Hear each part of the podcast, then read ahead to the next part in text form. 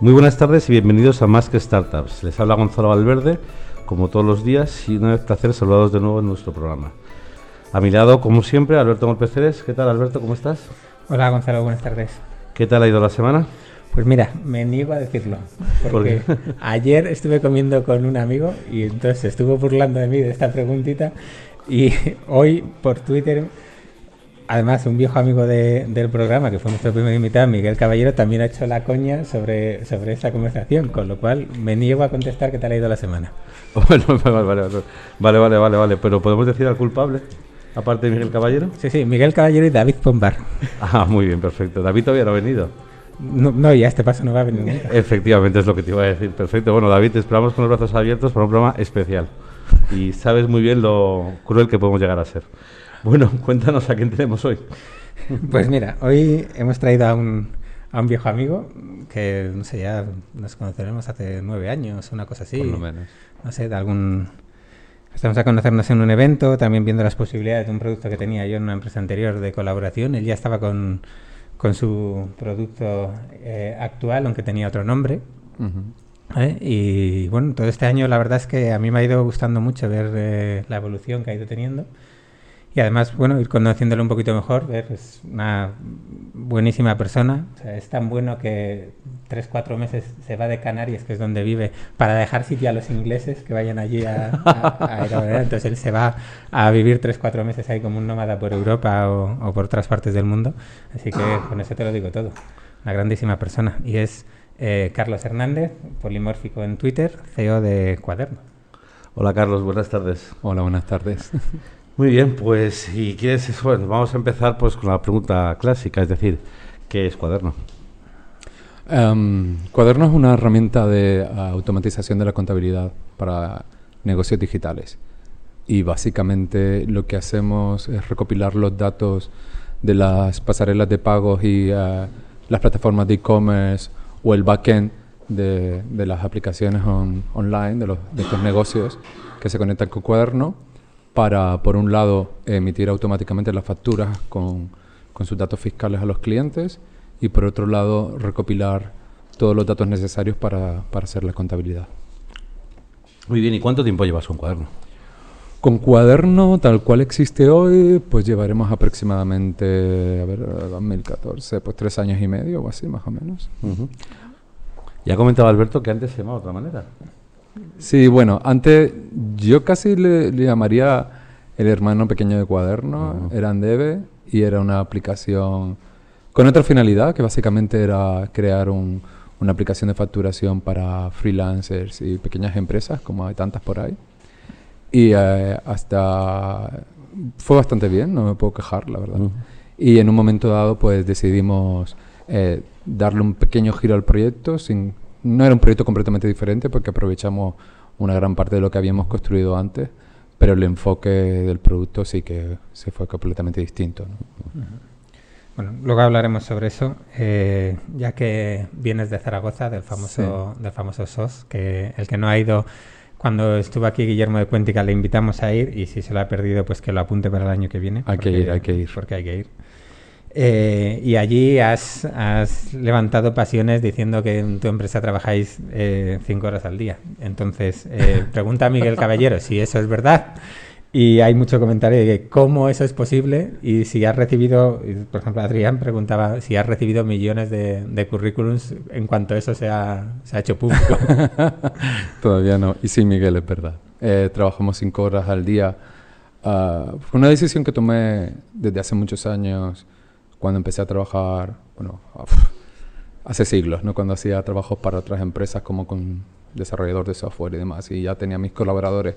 Y, em, y bueno, básicamente era porque yo siempre había tenido claro que el trabajo que nosotros hacemos es un trabajo intelectual y si estás realmente enfocado en lo que estás haciendo más de cuatro o cinco horas, yo particularmente no doy más de mí. Eh, y eh, la clave está en, eh, en, lo que he dicho, ¿no? En el foco, ¿no? Si yo considero que la mayoría de las empresas hoy en día, sobre todo las que nos dedicamos a, temas de oficina o temas de desarrollo y demás, se pierde demasiado tiempo en reuniones, en charlas de café, en pausas absurdas, en llamadas telefónicas que interrumpen continuamente y demás. que en la práctica esas ocho horas que supuestamente trabaja la gente, en la práctica básicamente son cuatro o cinco. Entonces lo que nosotros hacemos en cuaderno es que decimos, bueno, nos, nos dejamos de bullshits varios y nos vamos a poner aquí a trabajar cinco horas a piñón. Eh, las reuniones apenas existen, o sea, cuando las tenemos son prácticamente brainstorming para decidir nuevas funcionalidades o, nuevas estrategias para el producto. Y eh, utilizamos el correo electrónico, comunicación asíncrona, todo lo posible, y, funciona. Y aparte, lo mejor que tiene trabajar tan focalizado y con un horario tan, tan pequeño es que la gente luego tiene las tardes para tener vida personal, ¿no? O tener vida propia y dedicarla a lo que quieran, a hacer otros proyectos, a trabajar para otra gente si quieren, a ir a la playa, a surfear, a estar con los amigos, a irse a tomar una cerveza, lo que quieran.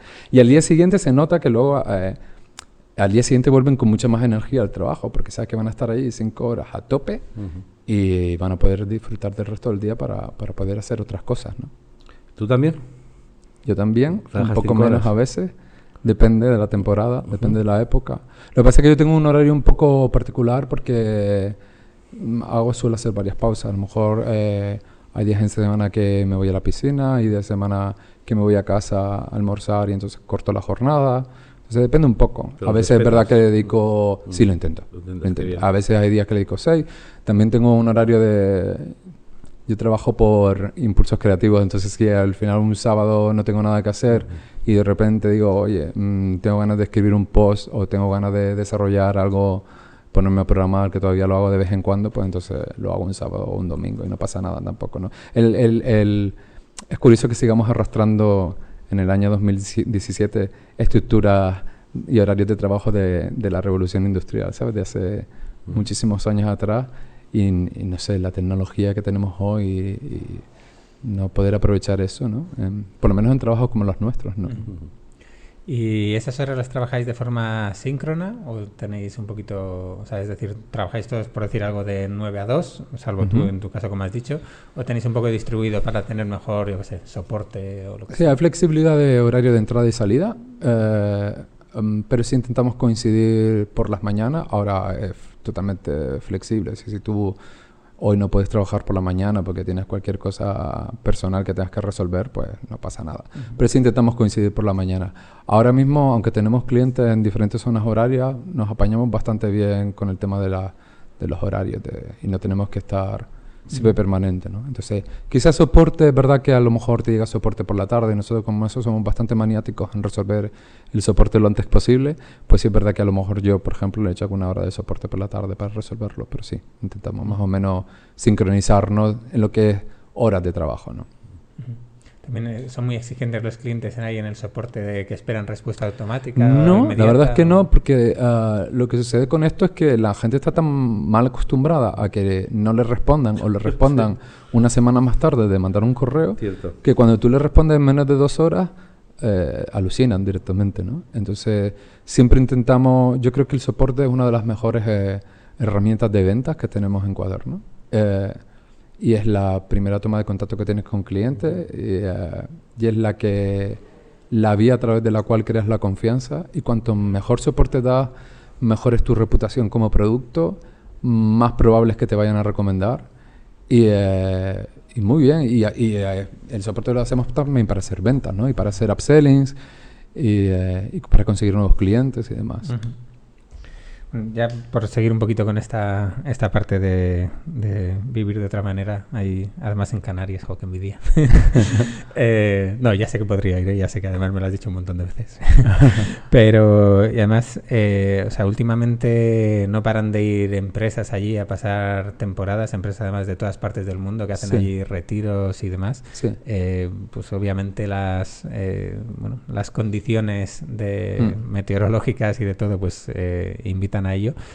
Eh, pero ¿por qué van los extranjeros y no van las empresas españolas? ¿Por qué no me deja ir Gonzalo ahí una, semanita con todo el equipo? Eso me pregunto yo, ¿no? Eh, eh, lo curioso del, asunto es que a veces, bueno, yo tengo la impresión, probablemente sea falsa, ¿no? Pero es una impresión personal de que es mucho más atractivo para empresas extranjeras de Alemania o del Reino Unido o de Holanda que van allí, crean su sede allí, aprovechándose de la zona especial canaria que tiene el impuesto de sociedades más bajo de la Unión Europea, el 4%, y te ves empresas... El otro día llegó una empresa alemana en la oficina al lado donde en mi antigua oficina y se pusieron a contratar programadores como locos y a traerse programadores de otros países europeos eh, para ir a trabajar allí y apenas he conocido casos, por, particularmente no he conocido ningún caso, puede que alguno haya, ¿no? De, de empresas españolas que vayan a instalarse allí, ¿no? Entonces no sé uh, sí, bueno, porque eh, creo que es un tema cultural, ¿no? Que los peninsulares ven quizás Canarias como un territorio demasiado lejano y eh, y para nosotros no es tan lejano, bueno, si son dos mil kilómetros, mil y pico kilómetros, pero uh, no sé, quizás porque estás más acostumbrado a tener contacto con con el resto del país, pues vía televisión, vía internet, vía medios de prensa y demás, ¿no? Eh, y no viceversa. Pero sí, hay muchas empresas que están llegando allí, se están instalando, uh, aprovechando todo este tema de esto, y también hay muchísimas empresas que están llegando haciendo retiros de empresa durante una semana o 15 días, particularmente en invierno, por razones lógicas, porque allí el invierno las temperaturas son maravillosas, ¿no? Y mientras se está congelando medio continente, y, eh, y luego está, ahora hay un boom de nómadas digitales que desde hace tres años también están llegando. Quizás, quizás son esa primera ola eh, de gente, casi todos son negocios de Internet, ¿no? Que llegan, eh, llegan el primer año, a lo mejor van por 15 días o así a ver cómo, si les gusta o no les gusta, y luego repiten el año siguiente por tres meses y algunos se quedan a vivir, unas temporadas más largas. Y bueno, quizás esa primera ola de de emprendedores digitales que están llegando y se están eh, enganchando a la isla y luego eh, y ya están empezando a venir luego trabajadores remotos y empresas remotas y todo ese rollo. Y poco a poco se está creando allí un pequeño ecosistema de proyectos súper interesantes y ya tenemos nuestros meetups eh, periódicos en, inglés y, muy bien. La verdad es que compensa la lejanía, que es la, la principal desventaja que tenemos nosotros como territorio ¿no? ultraperiférico. Bueno, al final se está convirtiendo en una ventaja para algunas cosas. Sí.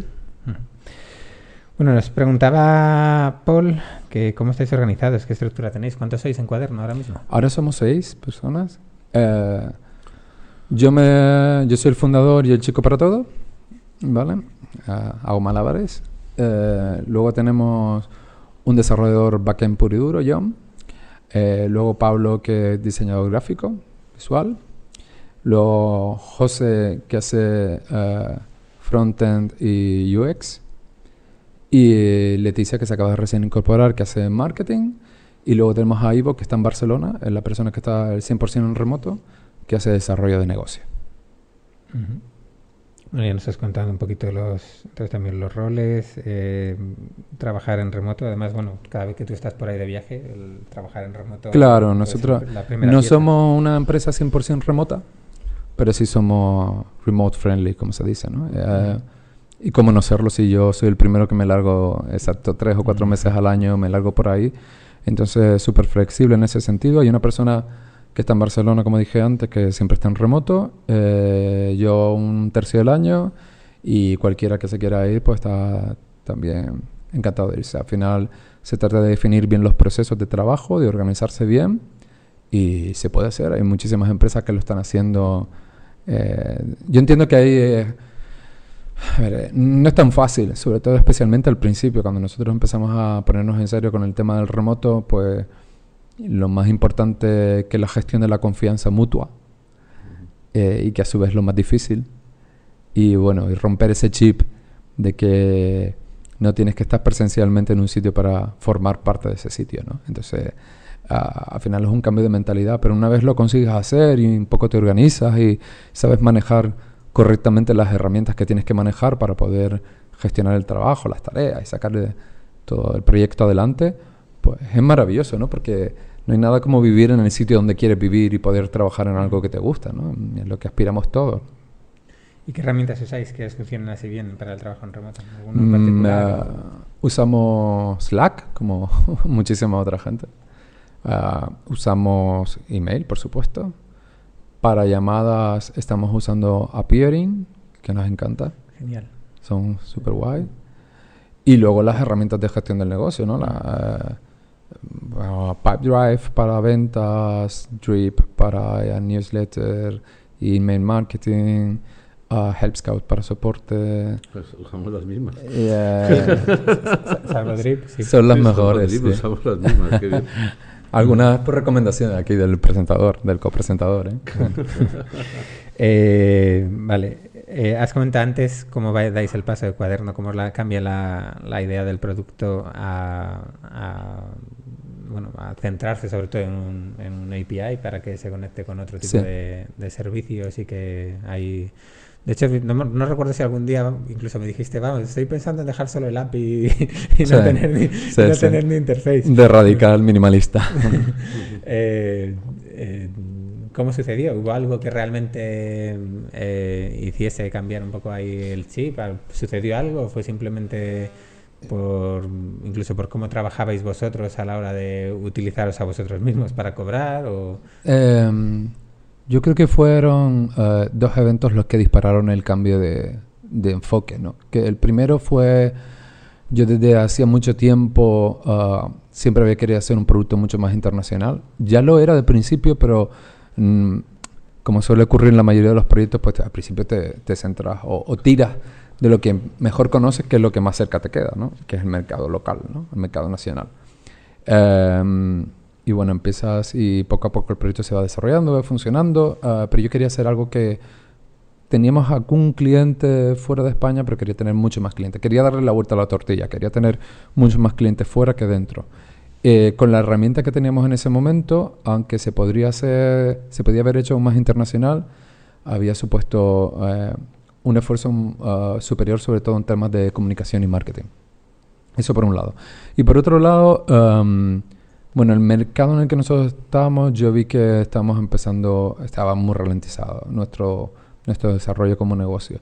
Básicamente porque teníamos muchísima competencia por país. Ya no es que tuviera varias competencias gordas a nivel internacional, sino que en cada país te podrías encontrar 4, 5, 10 soluciones que hacían exactamente o prácticamente lo mismo que tú. Entonces, una forma de diferenciarnos y una forma de salir fuera era hacer algo que no se estaba haciendo mucho hasta ese entonces, que era igual que Stripe es una API para cobros, ¿no? Nosotros, para pagos, nosotros queríamos hacer una API para facturación. Habían habido intentos por ahí de hacerse, habían habido los grandes actores eh, americanos fundamentalmente, también tenían todo su API, pero nunca se había una, una API había destacado por encima de las otras, ¿no? Y ni, ni yo conocía hasta entonces que seguramente haberlo había, lo había. Ah, un proyecto totalmente foca- focalizado 100% en crear una API de facturación. Y entonces dije, pues bueno, vamos a, vamos a ir por este camino. Eh, en ese momento no hacía mucho tiempo que Stripe había sacado su API también, y que es una maravilla, es una de las mejores que he visto nunca, una obra de arte básicamente. Y dije, pues bueno, vamos a integrarnos con ellos para automatizar todo el proceso de facturación con Stripe. Y aparte, en paralelo desarrollamos nuestra, nuestra propia API. Y lo hicimos, eh, le dedicamos unos meses, lo lanzamos, salimos en Product Hunt, salimos a Hacker News, empezamos a obtener más tracción internacional. Y eso nos animó a seguir profundizando en ese, por ese camino. Ya empezamos a integrar otras pasarelas de pago como PayPal, como Braintree, como Bisepa. y, eh, y después ya lo siguiente, el siguiente camino natural era integrar eh, otros e-com, pa- pasarelas de, de comercio electrónico, ¿no? como Shopify, WooCommerce, Amazon y cosas demás. Eh, eso además coincidió pocos meses después de haber lanzado eh, Cuaderno, como se conoce hoy en día. Resulta que recibo un correo un día, un- recuerdo que estaba en Berlín, era un verano, eh, de un cliente preguntándonos si dábamos soporte a las nuevas normas europeas sobre impuestos digitales. Y dije, "Ah, ¿qué es esto? ¿no? Y me voy a investigar a ver. Y entonces me puse a investigar y dije, "Va- vale, eso, esto va a ser un problemón cuando entre en vigor. Entraba en vigor en enero del año siguiente, cuando nos escribió el correo, ¿no? Y, eh, y básicamente consistía en que hasta ese momento, eh, a menos que facturaras mucho dinero por país, tú básicamente cobrabas cuando hacías ventas dentro de la Unión Europea el IVA de tu país, aunque tuvieras un cliente en Alemania o en Suecia, y eh, a partir del 1 de enero del año siguiente tenías que cobrarle el IVA del país del cliente, ¿no? Y además recoger una serie de pruebas de la localización del cliente para que la gente no te engañe y te diga que vive en Luxemburgo para que cobres menos dinero, ¿no? Y, em, y además no había un límite monetario para comenzar a aplicar esa norma. La tenías que aplicar, vendieras un ebook de 5 dólares a, vender un programa de 140 al mes, da igual. Facturarás 10 euros al mes o facturarás 10 millones. Y bueno, vimos una oportunidad muy grande, muy grande ahí.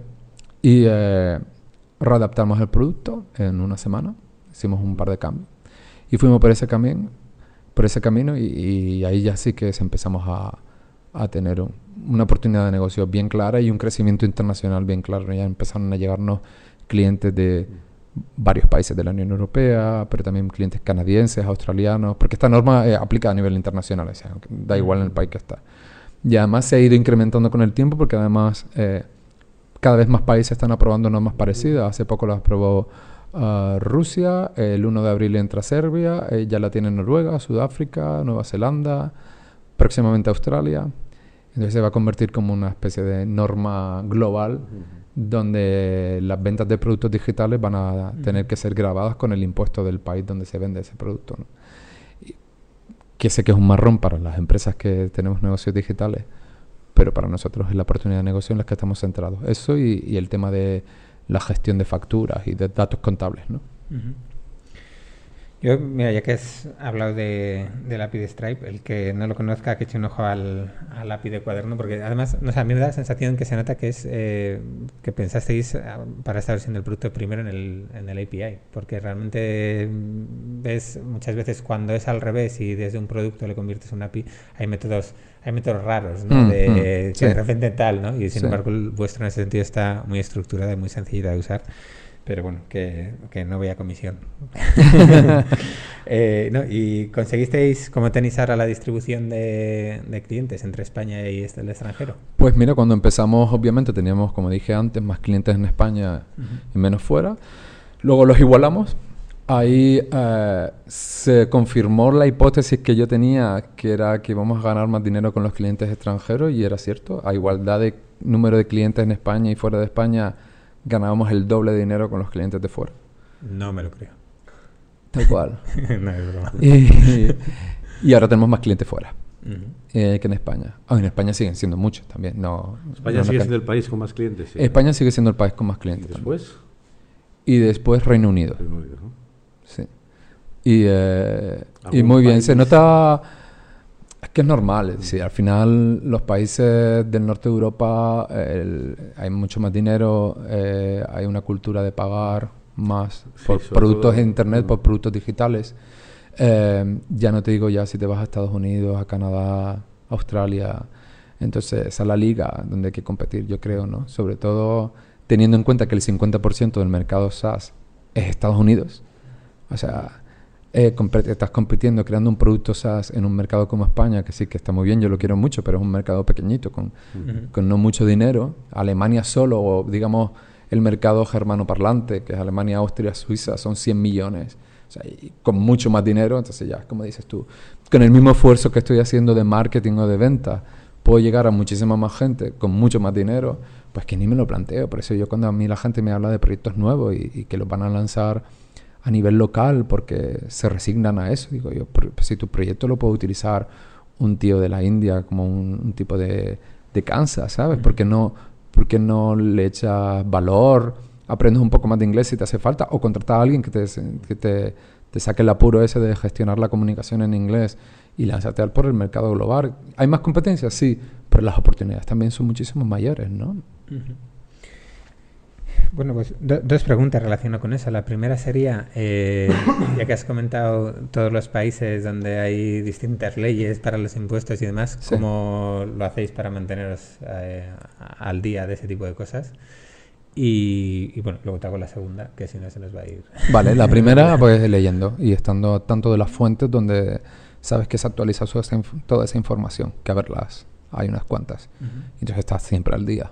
Eh, cuando cambia. Tampoco es que cambien mucho, porque el tema de los, de los impuestos y demás, no sé, un país lo puede cambiar en años, ¿no? Y digamos que cada seis meses o así a lo mejor hay algún cambio de algún país. Y no es tan, tan frecuente como podría serlo. Pero sí, bueno, hay fuentes que, que estamos ahí enganchados para saber cuándo, cuando ocurre algún cambio de esos importantes. Y la segunda es cómo realizáis el esfuerzo de, de marketing, o sea, de cara a esta internacionalización. O sea, ¿hacéis algo, por ejemplo, en alemán para Alemania o realmente decís, bueno, nos Mm. tiramos por el inglés, o el inglés y el español? O... Eh, inglés como idioma base. Eh, eso fue el cambio de chip principal en cuanto a comunicación y a marketing. Es decir, eh, tienes que pensar en inglés y hacerlo todo en inglés. Y después, si quieres, lo traduces al español, no al revés. Y lo hacemos en inglés porque es el idioma global. Y Entonces nos permite tener clientes en Alemania, que los alemanes, igual que los españoles, también prefieren utilizar herramientas en alemán. Pero bueno, nos perdemos ese tipo de clientes y nos centramos en los que lo pueden usar. Pero básicamente la mayoría lo pueden usar, igual que tenemos muchos clientes en España que también, lo- si quieren, lo pueden usar en inglés, ¿no? Y, es el idioma en que tienes que hacer un producto si quieres hacerlo global. Y así funciona muy bien y creces mucho, pues ya te puedes tomar la molestia de traducirlo a otras lenguas, ¿no? Que me encanta, porque además yo soy un aficionado a las lenguas y me encanta aprender idiomas, pero también tengo que ser realista, tengo los recursos que tengo y mantener varias versiones eh, e internacionalizar un una aplicación en varias lenguas no es tan fácil como puede parecer a priori, ¿no? Y al final no solo es tiempo, dinero, eh, costes de mantenimiento, porque cada vez que cambias un texto lo tienes que cambiar un montón de lenguas. Y de momento ni me lo planteo. Lo, lo tenemos en, en inglés y en español, y en español por, porque es fácil tenerlo, ¿no? Porque si no, lo tendría solo en inglés directamente. ¿Y qué, qué canales utilizáis para, para captar los clientes? ¿Qué, qué- qué estrategia utilizáis de, marketing, de contenidos? De, no sé cómo lo Mm, hacéis. Hemos hecho un poco de todo. Eh, ahora mismo oh, estamos haciendo mucho content marketing. Eh, fue una estrategia que empezamos al principio, como no muy bien, haciéndolo muy bien. La verdad, nos equivocamos bastante en cuanto al enfoque de la línea editorial, mm, cómo comunicarlo. Entonces eh, lo replanteamos, nos tomamos un periodo de, de meditación sobre el tema y eh, nos dimos cuenta que es el error que cometemos mucho al principio, es que, que te pones a intentar tú desarrollar los contenidos, porque claro, no tienes recursos y a lo mejor no tienes a gente con quien contratar y es craso error. Los fundadores nunca podemos crear contenido básicamente porque no tenemos tiempo o porque siempre priorizamos otras cosas sobre los contenidos. Admiro a, que, a, lo- a los fundadores que son capaces de escribir y mantener una línea editorial constante, ¿no? O sea, tomárselo en serio. Pues A- yo, a, mí no me mires. Eh, entonces, bueno, estuvimos pensando contratar freelancers para gestionar la, para producir contenido. Al final contratamos un, una empresa de que hace precisamente eso, hace content marketing. Es una empresa americana porque ya en esa época ya estamos haciendo centrados en el mercado internacional. Como sé que lo van a preguntar, mm, puede que lo pregunte, se llaman Audience Ops. Y, eh, y ellos venden el servicio como precisamente como eso, es hacer content marketing para fundadores, ¿no? Que el fundador nunca debe gestionar sus contenidos. Muy bien, eh, fue genial con ellos, estuvimos pues casi un año trabajando con ellos. Ya llegó un momento, entonces ahí ya sí empezamos a tener más recursos, ya contratamos una persona de marketing y ahora la gestión de la línea editorial la hacemos nosotros dentro, eh, organizamos el calendario editorial, decidimos los temas, eh, planificamos y después eh, tenemos trabajadores freelancers que contratamos para escribir los artículos. Dedicamos más tiempo a buscar a los mejores escritores y creo que es clave definir la línea, qué es lo que quieres comunicar y comunicarlo muy bien. Eh, estamos recogiendo los frutos ahora porque, como bien sabes, esto no es una estrategia nunca a corto plazo y si te lo planteas como tal, te vas a llevar a una decepción porque no vas a ver resultados. Eh, y los frutos los estamos recogiendo ahora un año y pico después, ¿no? Cuando los contenidos empiezan a indexar, cuando nos llega cada vez más tráfico gracias a esos contenidos y sobre todo eh, lo que es increíble es que como cambia totalmente la percepción de la gente cuando llega a, a tu producto y accede a los contenidos y de repente tu reputación sobre ese tema se dispara, ¿no? Te vuelves, eh, te vuelves un experto en un tema concreto, con lo cual creas una confianza y creas un vínculo súper especial con el cliente antes de que contrate su produ- de- tu producto, ¿no? Entonces, no está funcionando muy bien esto. Hemos probado eh, AdWords, no funciona muy caro. Hemos probado Twitter Ads, que no funciona para cosas muy concretas, pero considero que es una estrategia que no puedes alargar en el tiempo porque la gente se cansa de tus tweets. Y nosotros no somos un B2C, somos un B2B, entonces no podemos ahí estar machacando a la gente con, con lo mismo una y otra vez. Eh, hemos probado Facebook Ads, que es un poco complicado para los B2B, eh, pero eso lo combinamos con una estrategia de curso gratuito online, de un curso de contabilidad que tenemos para eh, emprendedores digitales. hicimos ahí un, un funnel de conversión súper interesante con unas landings específicas, un email marketing, y eso ha funcionado bastante bien para eh, generar tráfico de bastante calidad. Eso, y bien, con Facebook, bien, hay que currarse un poco y no es tan óptimo como podría ser. Hemos probado LinkedIn, pero era demasiado caro. He probado un montón de cosas, básicamente. Y ahora, ahora estamos también probando, empezando a hacer experimentos con afiliados y, empiezan a salir cositas también, haciendo campañas conjuntas con afiliados.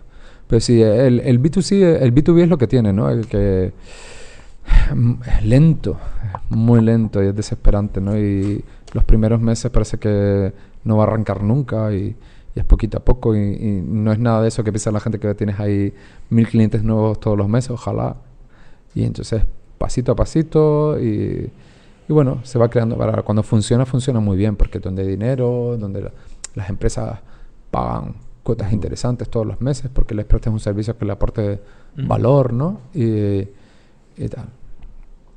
Ya que has comentado que os equivocasteis con la, con la línea editorial, eh, ¿qué hicisteis al principio y qué corregisteis después? ¿Cuál era esa eh, línea que no pensamos, bien? Claro, al principio de todo pensábamos hacer... Eh, tocábamos demasiados temas, hablábamos a lo mejor también como una parte de nuestro público sobre todo eh, el año antes de que empezáramos a automatizar en serio todo eso, eran muchos freelancers y muchas eh, pequeñas empresas, pequeños estudios de desarrollo, diseñadores y demás, pues publicábamos también pues temas sobre, eh, aparte de sobre fiscalidad básica, que eso sí, teníamos artículos sobre eso, publicábamos sobre productividad, publicábamos sobre temas que le pueden interesar a, a un freelance, ¿no?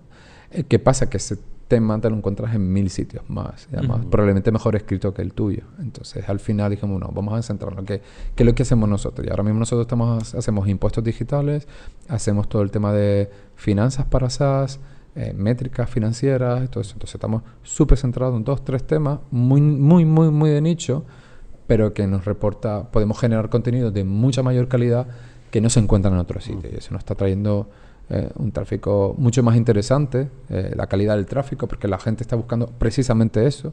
Y entonces hay un match ahí eh, inmediato entre el contenido que tú estás ofreciendo y la solución que tú propones. ¿no? Y bueno, ya que lo has comentado ahora, ¿estáis evolucionando el producto también a tener las típicas métricas de para SaaS, de lifetime value y demás? O, no, pero es curiosidad, ¿eh? si nosotros lo vamos a profesional, de momento no, porque ya hay un montón de herramientas que lo hacen de forma maravillosa, que son más... Ah, nosotros estamos más focalizados en métricas más financieras por y dura, aunque es verdad que alguna de esas saldrá en en el camino probablemente pero estamos más interesados en saber decirte los impuestos que has cobrado o que has pagado, en decirte en qué países tienes los mejores clientes, decirte cuáles son los productos que mejor vendes, cuáles son tus clientes top, cuáles es tu pérdidas y ganancias a lo largo del año, las ventas, número de transacciones y muchas otras. Y después ya en breve entraremos en, métricas ya mucho más puras financieras, ¿no? que, que va a ser el siguiente el siguiente paso evolutivo de la herramienta. ¿no? ¿Y habéis hecho algo específico para desarrolladores para potenciar el, el API, el API que tenéis? O, ¿Te refieres a nivel de marketing? Sí, a nivel de marketing. No, la verdad es que no, no hemos hecho mucho de eso. Uh, normalmente Cuaderno es un producto que el, el, que lo encuentra, bueno, es verdad que a veces eh, llega el desarrollador directamente, que es el que lo encuentra, porque hay un, como un fundador que crea una empresa, quiere hacer una parte de facturación y gestión de IVA y todo el tema y se lo encarga un programador y este empieza a documentarse y encuentra nuestra solución y es el programador en que inicia el contacto, pero es que también muchas veces el quien inicia el contacto es el, directamente el, fundador o el SEO, ¿no? que es el que inicialmente está más preocupado por tener todos los números al día y, tener toda la parte eh, del papeleo bien hecha, ¿no? Entonces suele ser muchas veces el, punto de entrada y después cuando él se convence de que esa es la solución que quiere, pues ya entran los programadores a, a hablar con nosotros para terminar la integración. Aunque tenemos muchas cosas súper automatizadas. Hay, hay, cosas que directamente el fundador, si quiere, conecta ahí su cuenta de PayPal o de Stripe y demás y poco tiene que configurar y ya para adelante, ¿no? Ya empieza, ya tiene todo listo para, para usarlo. Y ya que has comentado que utilizáis Drip para hacer unas campañas de, contenidos de, por email, eh, ¿hay alguna parte del curso que has comentado de contabilidad para nuevos emprendedores digitales y algún contenido que digas, joder, no me esperaba que esto funcionase tan bien? ¿O, o hay algún truco para todo el que esté empezando y quiera empezar así con, con campañas de, de, goteo de estas de drip para, para eso? Algo que hayáis aprendido y digas, joder, mira qué bien nos ha funcionado esto. Uh, la clave está en dar buen contenido, uh, darlo gratis y uh, que sea un contenido que, que realmente le ayude al usuario a aprender cuál es realmente el problema que tiene él, ¿no? Es, ese awareness, es ser consciente de que tiene un problema, de que puede solucionarlo, incluso contarle cómo puede solucionarlo por sí mismo con con una hoja de cálculo o con papel y lápiz y que luego directamente le dice, bueno, y aparte de, que lo puedes solucionar así, también nosotros tenemos esta bonita herramienta, ¿no? Que te puede ayudar a hacerlo de forma automática o de forma más sencilla o que te ayuda... Nosotros, por ejemplo, Cuaderno no es un producto para una persona que emite o para un negocio que emite una factura o cinco facturas al mes, porque eso directamente yo les digo, oye, hátelo en un Word, no, no hace falta que te gastes tanto dinero si no quieres, ¿no? Pero claro, ya cuando vas a 50, 200, 300 o 1000 facturas al mes, ya se convierte en, un dolor, ¿no? Tener que gestionar tu información. Un dolor de, del, gestor de la empresa, pero también un dolor para tu contable cuando te estás ahí con, el látigo al final de... A, principio de trimestre para que le entregues todos los números a cuenta, ¿no? Entonces a esa, a esa gente que es a la que realmente le proporcionamos valor, pues eh, es a la que va dirigido el producto. Entonces el producto gancho este, que es el curso gratuito, es para que la gente sepa en qué consiste el problema, sepa que, lo tiene que resolver, cómo lo puede resolver. Entonces, diseñamos el producto. cinco, normalmente son cinco lecciones, donde empiezas con una introducción y donde luego poco a poco le vas dando píldoras informativas de cómo, en, qué consiste el problema, lo vas resolviendo. Eh, interactúa durante todo el curso con el cliente, ¿no? haciéndole preguntas, invitándole a que te cuente su caso de uso, responde mucha gente.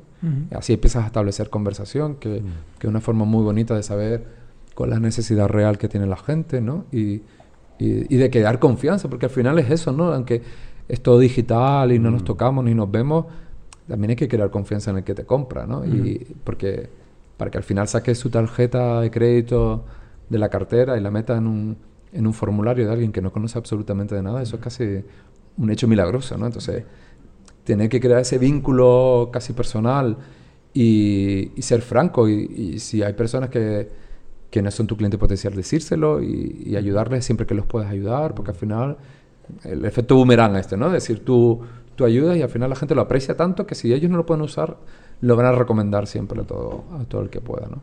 Y yo recomiendo ese, el tema de tener un producto grancho, ir creando, diseñarte una escalera de valor donde empiezas con algo gratuito y después le puedes tener a lo mejor algún producto flash para que te permita distinguir qué clientes están dispuestos a pagar de los que no y después a esos clientes que están dispuestos a pagar puedes ir a lo mejor proporcionarles algún webinar, proporcionarles algún contenido extra de más valor, hasta llevarlos a al punto de donde tú quieres, que puede ser, en este caso nuestro, es un producto, mm, un software de facturación de pago recurrente, ¿no? Una suscripción mensual o anual, ¿no? Entonces, eh, una estrategia que yo recomiendo llevar a cabo, Vale, justo te iba a preguntar por el, un poco la estructura de esa campaña mm, estrella en este proceso de captación. Y has dicho que son cinco días, ¿durante cuánto tiempo? Y una semana más o menos. Una semana. Sí, y eh, van los emails eh, son cada día sí, día no acaban esos cinco cuando haya acabado se, hace, se manda un email más, creo que son tres días más tarde, con una recopilación de preguntas y respuestas frecuentes sobre la temática. Y luego ah, al final pues ya haces un pitch de venta. Mandas un email, a lo mejor otros tres días más tarde haciéndole un pitch directo y después hay gente que a lo mejor le mandas un email algunos días más tarde con algún tipo de oferta para intentar hacer un cerrar el, la venta, ¿no? Eh, tampoco puede ser un rollo de estar vendiendo tu producto desde el día uno, ¿no? De hecho, yo lo que recomiendo es empezar a nombrar tu producto en momentos puntuales, a lo mejor el día 2, el día 3, y hacer una venta, pues cuando ya le has ofrecido el contenido, que tampoco hay nada malo de eso, es decir, el que se apunta en el curso, aunque sea gratuito, es consciente de que es un curso de, una empresa y que al final tú le vas a hacer una venta, pero también te agradece que, que le hayas dado algún valor gratis y a cambio de eso, pues está dispuesto a que tú le vendas algo, ¿no? Y después ya te lo comprará o no. Mm. Nosotros o sea, le hemos dado vueltas un montón de veces, de hecho incluso en, en un side project que tenemos eh, bueno, llegamos a hacer el índice y todo, pero sí que hay ese punto en el que o sea, nos entra la duda ¿no? de también, también nuestro producto el que es, digo, yo enseñarle a alguien que es un mandato SEPA, que es un no sé qué, que es un tal. Eh, primero, me ha dado el miedo de decir, esto va a ser un peñazo, mm. eh, y lo segundo es, eh, si alguien está buscando esto, eh, pues a lo mejor quiere una respuesta rápida en formato post que se lee en 15 minutos y no estar durante una semana para saber, para tener esa información. Pero yo utilizaría un formato post para hacer uh, algo explicativo donde pues define qué es un SEPA, ¿no? Y, o defines la historia del SEPA o defines tal. Yo utilizaría un curso de estos para resolver un problema concreto que tiene esa persona. ¿no? Por ejemplo, esa persona tiene un problema de eh, gestión de cobras, por ejemplo, ¿no? o tiene un problema de que no sabe cuál es el método de pago más adecuado para gestionar su negocio. Entonces, un posible curso sería un curso sobre cómo elegir el método de pago adecuado para tu negocio. Y entre esos métodos, durante el curso, pues le hablarás de, del débito directo, ¿no? y poco a poco así... Apunta este último, por favor. No, ese es el que teníamos para cobrar online, tío. claro. claro. Y entonces al final le vendes, pues mira, de todas las opciones que, tenga, nosotros gestionamos esta, ¿no? Bueno, pues nada, el eh, mañana cuando lleguemos a la oficina ah. pillaré a, pillaré a Miguel, que es nuestro chico de, comunicación, que tú Y el, trabajo ahí realmente está en la concepción, o sea, en, el, en pensar qué es lo que quiero comunicar, qué problema estoy resolviendo con este curso, cómo lo voy a diseñar, cuál va a ser la estructura que tiene, y luego digamos que la parte más fácil, entre comillas, es luego escribirlo ¿no? y programarlo. Una cosa que tiene Drip, la herramienta que recomendaba antes, es que además te permite diseñar eh, flujos de trabajo ¿no? y hacer unas estructuras de flujo todo lo enrevesada que tú quieras. y, eso está genial, es una pasada. Bueno, ¿y cómo...? Bueno, pues... O sea, siempre es algo que estaba intentando coger, encontrar cómo, cómo lo podíamos hacer, eh, pero bueno, yo creo que nos vamos a animar y vamos a, a probarlo en algún momento. Eh, ya te contaré qué tal nos va. Venga. Em, a partir de ahí, eh, ¿cómo gestionáis? Eh, bueno, vamos a hablar un poco de la gestión del producto, ¿no? De, em, ¿Cómo gestionáis, por ejemplo, el feedback que os llega del usuario? ¿Cómo eh, decidís qué entra, qué no entra?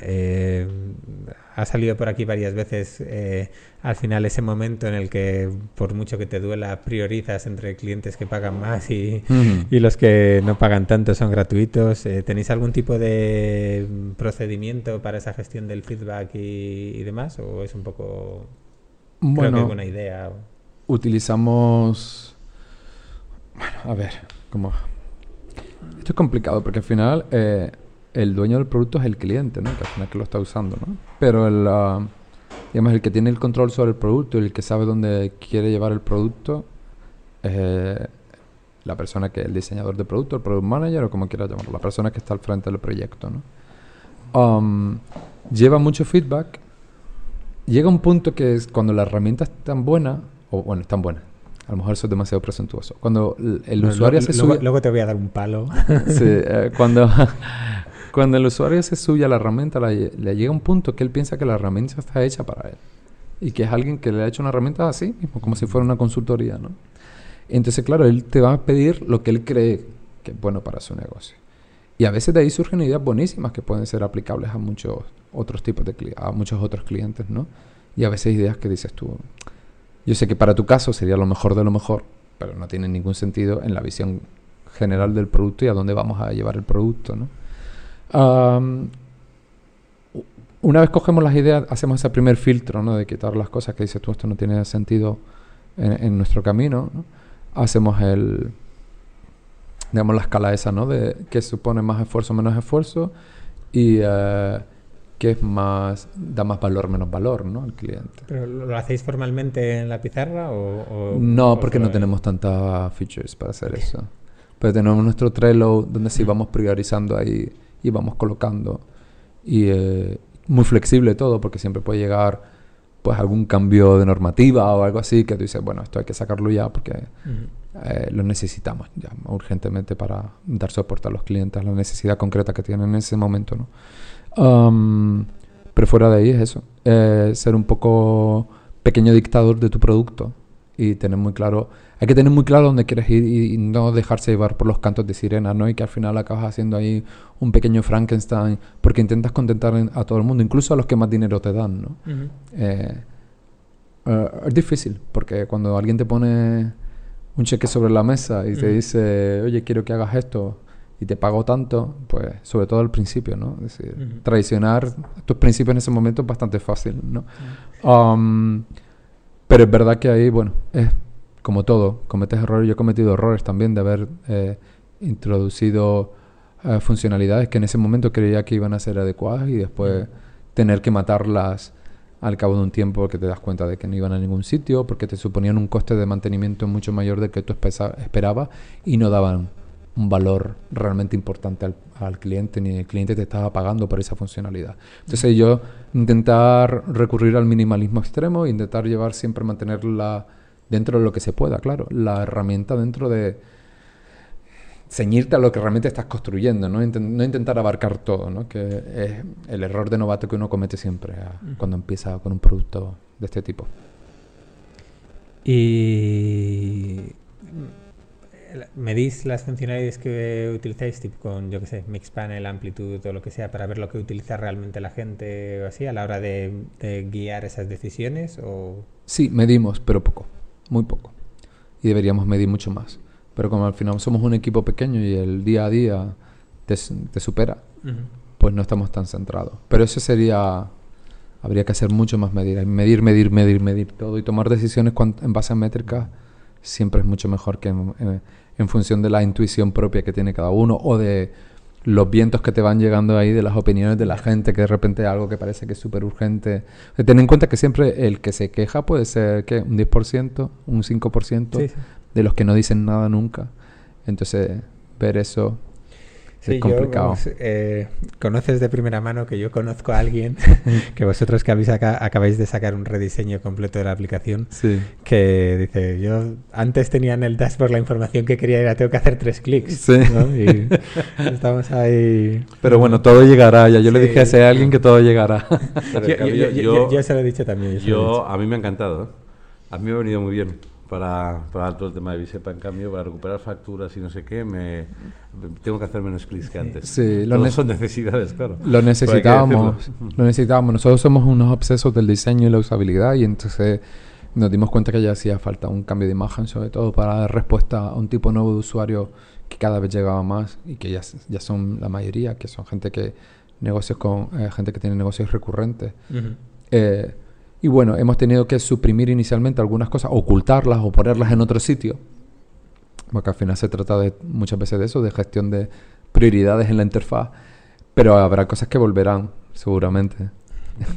de, otra, de una forma u otra, pero volverán.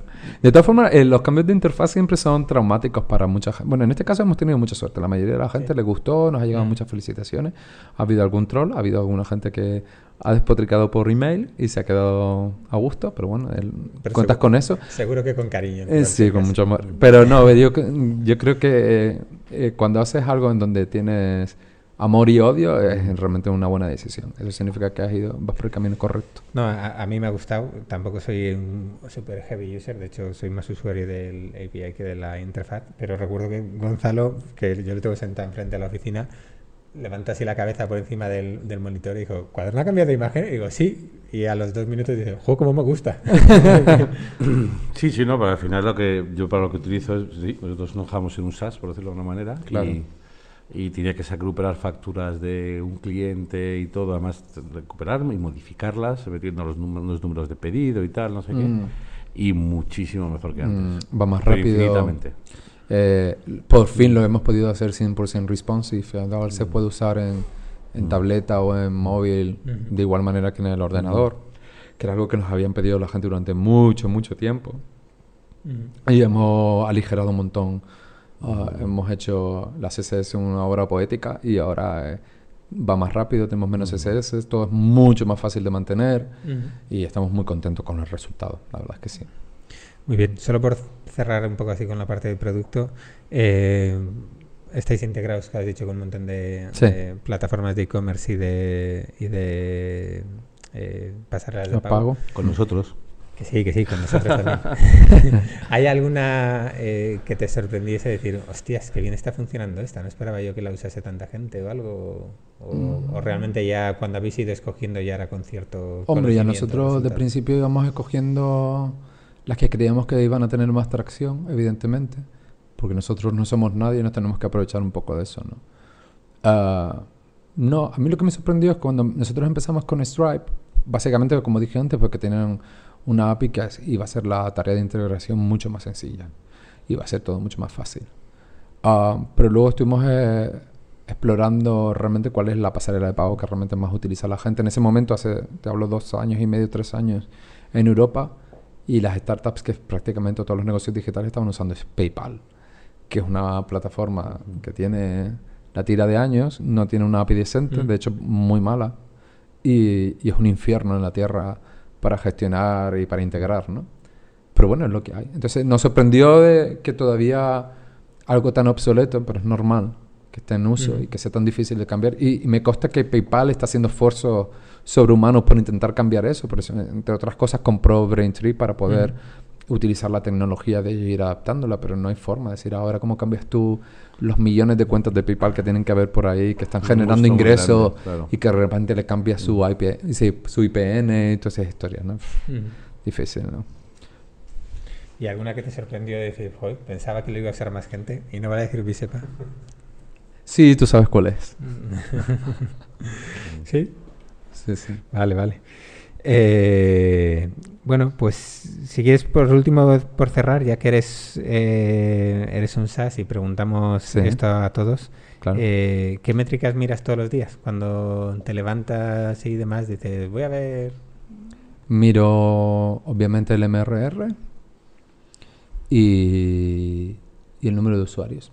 Pero básicamente el MRR para saber que los ingresos van por el camino correcto. Bueno, y el crecimiento, el incremento, bueno, es el MRR, realmente la cifra absoluta y el, y el incremento de incremento que hay. Intermensual. Y el chan también lo he visto de miro. Pero el chan la realme- realmente ahí siempre tenemos suerte porque como estas herramientas de facturación suelen tener un LTV bastante grande y, y básicamente los usuarios que sean de baja son porque bien cierran el negocio o porque no les compensa básicamente pagar por ello. Pero la gente, por lo general, la gran mayoría de la gente se queda mucho tiempo y les encanta el, el producto. Sí, eso nos comentó Guillermo de Cuéntica también. Nos dijo, Sí, sí, sí. tenemos un chan alto porque los negocios cierran, que es Claro. algo que, que Claro, en general claro. no piensas, ¿no? Yo tenía una pregunta, ¿vale? He hecho una cosita de menos. ¿Cómo te financias? Pues con mis clientes. ¿Mm? ¿Has recibido algún tipo de inversión, alguna No. cosa? No, Y... Mucho sacrificio al principio, como Ujú. dije, porque los primeros años son siempre los más duros porque no tienes clientes, porque van entrando a cuenta gota. Entonces combinamos un poco con, bueno, estuvimos en paralelo haciendo trabajos de consultoría, o sea, desarrollando para otros. Ah, que tiene sus cosas buenas y sus cosas malas, pero al final no te permite avanzar a la velocidad que tú quieres con el producto. Y con- en cuanto reunimos el dinero suficiente para... Vimos que aquello tenía atracción y reunimos el dinero suficiente, dijimos, venga, ya está. Despedimos a los clientes que teníamos en ese momento y pusimos toda la carne en el asador. Y ahí cuando empiezas a tener más velocidad y empiezas a, la cosa a funcionar mucho mejor. Tendría que haberlo hecho antes probablemente. Pero bueno, lo he hecho pecho.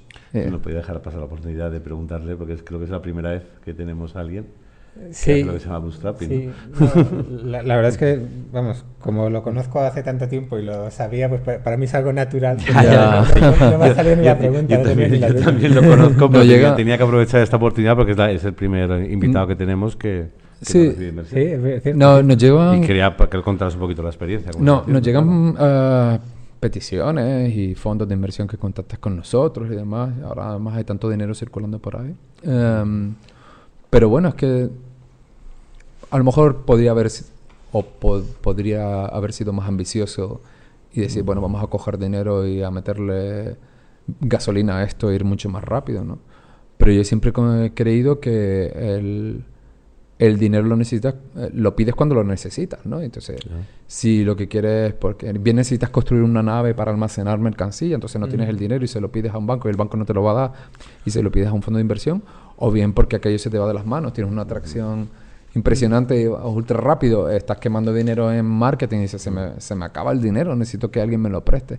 Y ahí es cuando yo de entrada le veo más, más razón de ser a, al tema de la inversión. Entonces yo ni una cosa ni la otra y de momento bien, no, lo descarto, ¿eh? no digo que no haya que coger inversión, pero hoy en día la mayoría de los negocios yo creo que se pueden empezar en plan bootstrapping y eh, sobre todo para ver si funciona. Y bootstrapping no significa de la nada, sino mm. con tus ahorros, con el dinero que te pueda prestar gente que tú más o menos conoces y probar y, si validas el modelo de negocio y ves que ahí de cada euro que metes sacas tres, pues entonces los inversores te van a dar la pasta, o sea, mm. directamente. O sea, que no hay nada más. Lo que creo que hay, hemos llegado a un momento que la gente está buscando dinero por el hecho de buscarlo, donde parece que el, el, el objetivo de la financiación es la financiación en sí misma, no el proyecto que quiere financiar.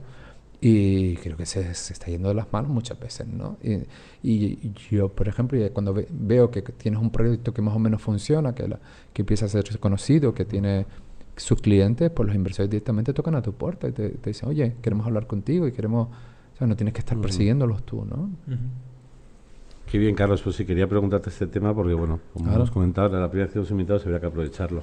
Pues vamos ahora con otra sección que es... Eh, en este caso, a nuestro invitado le preguntamos la herramienta que le haga más fácil su vida día a día. Help Scout. ¿Por qué Help Scout? ¿Por qué Help Scout? Porque creo que es uno de los sistemas... Eh, esto me lo recomendó aquí el señor Molpeceres. en su momento me recomendó, tienes que probar esta herramienta que está genial. Porque mm, eh, obviamente al principio damos, usábamos Gmail, ¿no? el correo electrónico y punto. Eh, ah, luego probamos Zendesk. Me, Zendesk me parecía que era demasiado complicado para lo que nosotros necesitábamos. Y HelpScout eh, me encanta porque corre sobre el cliente electrónico, es decir, el, el, cliente, sobre el correo electrónico. El cliente te manda a ti un correo electrónico, tú le respondes un correo electrónico, pero internamente tú tienes un panel de control donde puedes clasificar los tickets, se lo puedes asociar a etiquetas, le puedes enviar el ticket a cualquiera de tus compañeros para que lo respondan tiene buscador de tickets y todo ese rollo. Entonces es maravilloso. Es mi, herramienta del día a día, una de tantas. tengo unas cuantas. ¿Y utilizáis, ya sí por curiosidad en el uso que, hacéis de la herramienta, utilizáis eh, los flujos que tiene y demás? Usamos los flujos, no tanto como deberíamos, y lo que sí usamos es el área de documentación. Te voy a preguntar por ella ahora mismo. Sí, que es una de las mejores decisiones que hemos tomado en el último año porque al principio la información estaba muy dispersa y dijimos, no, hasta aquí hemos llegado, vamos a sentarnos, a ordenarla, a poner las preguntas más frecuentes y hemos conseguido dos cosas, disminuir el soporte, pero sobre todo generar SEO para el proyecto. Porque de repente el contenido posiciona genial y nos encuentra gente a través del contenido de soporte. Es exactamente lo mismo que hicimos nosotros. Nosotros, una de las primeras cosas que hicimos fue básicamente todos los errores, de, pero ya hace, vamos, yo creo que no teníamos, ni estaba ni el producto. Pues abrimos la cuenta de Help Scout, eh, abrimos la, la, parte de docs de, de, de las preguntas frecuentes nos picamos, vamos, todos los errores de cepa, todo tal, y vamos, buscas cualquier, cualquier error de cepa y salimos primero, segundo, primero, segundo. Y luego ahora vamos alimentándolo, pues eso, clientes diferentes que preguntan lo mismo dos veces. Para adentro. Pregunta frecuente. Mm. ¿Lo tenéis también integrado dentro de la aplicación la ¿cómo se llama? El, bueno, el JavaScript sí, pequeñito que sale Sí, sí, lo tenemos dentro de la aplicación que te permite que hagas una pregunta sobre la marcha y se salgan temas relacionados y si no lo responden pues te manda un, te manda un correo de soporte. Ah, funciona muy bien. Sí, sí, muy bueno. Muy bien, pues eh, vamos ya con la última parte del programa en la cual sabes que nuestro invitado anterior eh, en este caso era Víctor Rodado de App Application. tenemos que felicitarle de paso, porque hoy han anunciado que, le han comprado. Efectivamente. Se han comprado la empresa, así que. Enhorabuena. Sí. enhorabuena a Víctor, porque la verdad es que no hay más que pasar por aquí para que te compren, Carlos.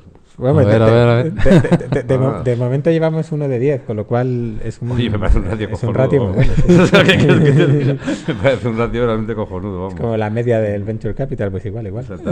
Muy bien. Pues, eh, Carlos, escuchamos la pregunta, ¿vale? La pregunta, además, que me parece muy enriquecedora es: ¿cuál es tu mayor error profesional, no? Eh, ¿Dónde has cagado? Donde digas, mira, esto, esta es la gran, la gran cagada. ¿Vale? Esa es, la pregunta. Y la respondo, ¿no? Venga. Sí, sí. para, mí, el gran error. No tengo ninguna así que diga yo, wow, esto ha sido un desastre. Bueno, sí, alguna habrá seguramente, pero así puntual. Pero a mí los enfados se me pasan rápido. yo diría dos. Una fue confiar en un momento dado eh, en una empresa que se contraté para un tema concreto y que al final uh, fue un quebradero de cabeza y, uh, mejor no lo hubiera hecho. Me, me creó muy, malas noches de estos de... Yo soy de buen dormir, pues para que tenga una mala noche mmm, tiene que ser un problema bastante lioso.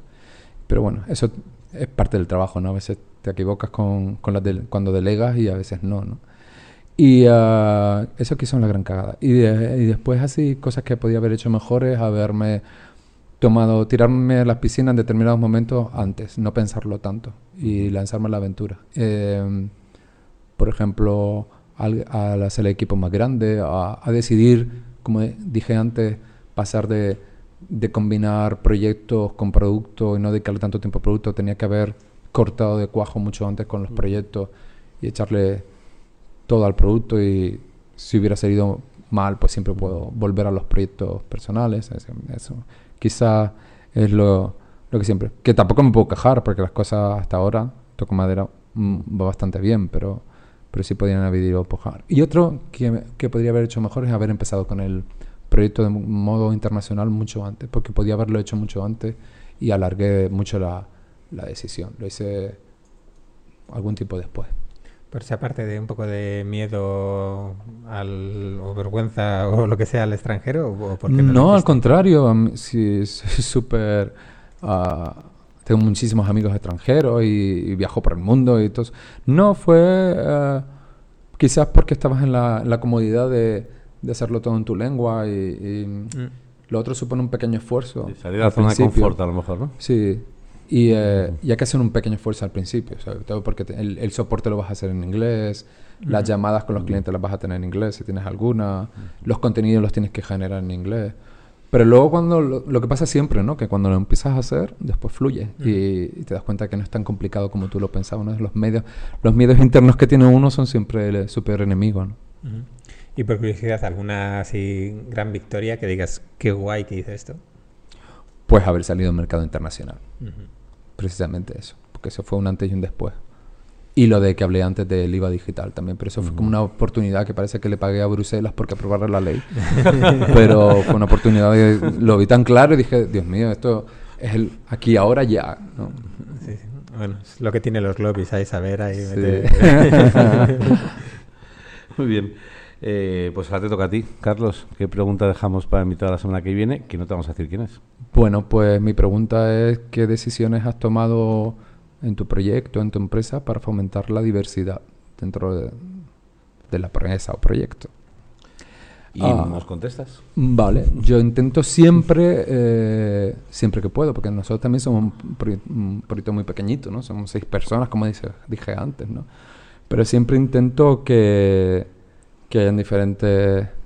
Porque diversidad no solo es que haya más mujeres, que también, que faltan muchísimas y ojalá haya muchas más, sino que haya diferentes razas, diferentes religiones, diferentes eh, eh, eh, tendencias sexuales, que haya absolutamente de todo, que haya variedad, ¿no? Cuando yo viajo por ahí, me voy, me gusta de vez en cuando visitar otras startups y demás, y, y ves que hay multiculturalidad en todos los sentidos y, y, es tan maravilloso porque eso surgen cosas mucho más buenas de, de, ese, de ese caldo de cultivo, ¿no? Y Uh, y en España creo que nos falta un, bastante en ese sentido, ¿no? A lo mejor, hay, salvo honrosas excepciones, y mm. en ciudades a lo mejor como Barcelona, que son muy cosmopolitas y hay un montón de gente, pero creo que deberíamos tener, no sé si es que una falta de oportunidad, una falta de tradición, pero me sigue sorprendiendo que eh, eh, la figura de hombre blanco heterosexual de mm, cultura cristiana sea el rol predominante con diferencia en casi todas las empresas, por lo menos en el mundo de la tecnología, ¿no? Uh -huh. Y, y como lo, nos hace falta mucho más variedad, ¿no? El, el, vas a un evento, a una conferencia y sigue siendo el perfil con diferencia estándar, ¿no? Del 90% o algo así. Es una cosa tan exagerada. Y después sales a la calle y no es así. Uh -huh. Entonces, eh, ¿qué podemos hacer? Yo intento, por ejemplo, igualdad de condiciones, pues premio, digamos, vamos a decirle premiarlo entre comillas, eh, la diferencia. Uh -huh. La diferencia, y cuanto más raro, friki, distinto sea, mejor. Genial, Carlos, genial. No, no, me parece, me parece correctísimo. Además, me parece una pregunta hasta interesante para invitar a la semana que viene. Uh -huh. Además. Pues bien, Carlos, pues ya llegamos al final del programa. Agradecerte muchísimo el haber venido, haberte desplazado hasta aquí. No, gracias a ustedes. Te pillaba de, de, vuelta de Zaragoza, pero vamos, ya aparte ya sabes que en tu caso, Visepa es tu casa. Cuando estés por aquí ya sabes dónde tienes un sitio para... Muchas gracias. A ver cuando vienen a verme a Canarias ustedes. Alberto no me deja, ya lo sabes. me echa a mí la culpa, pero ya sabes al final aquí que realmente el que el castrador es él. Yo lo llevaría ahí a tiempo. Un poco, por favor. y desearte lo mejor a ti a Cuaderno y Gracias. que sigáis haciendo las cosas también como hasta ahora.